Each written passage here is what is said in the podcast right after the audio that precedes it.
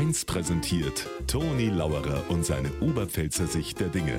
Immer werktags kurz vor 1 im Regionalprogramm für Niederbayern und die Oberpfalz auf Bayern 1.